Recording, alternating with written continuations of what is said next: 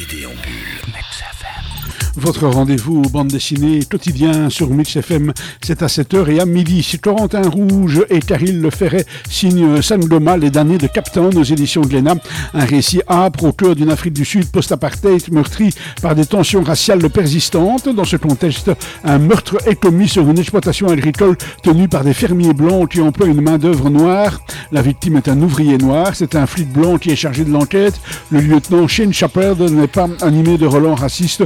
Pour lui, un homme est un homme et une femme est une femme. D'ailleurs, sa copine est noire, leurs ébats sont torrides, sauf que la belle est en couple avec un autre homme, un puissant homme d'affaires qui se mêle de politique. Et puis justement, les sessions parlementaires sont particulièrement houleuses. Deux camps s'affrontent. D'un côté, les noirs qui revendiquent les terres et de l'autre, les blancs qui argumentent que ce sont eux qui les ont fertilisés. Quant à Shane, il s'aventure sur un terrain particulièrement dangereux, jusqu'au cœur d'un township, un ghetto noir dans lequel les blancs ne sont pas bienvenus.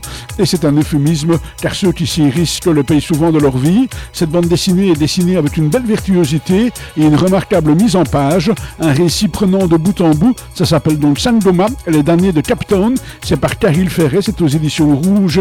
Et Corentin Rouge, pardon, c'est aux éditions Glénat. Voilà donc pour cette petite euh, bande dessinée. On se retrouve euh, très très vite et même pas plus tard que demain. Même endroit, même heure avec une autre BD. Passez d'excellents moments à l'écoute des programmes de Mix FM.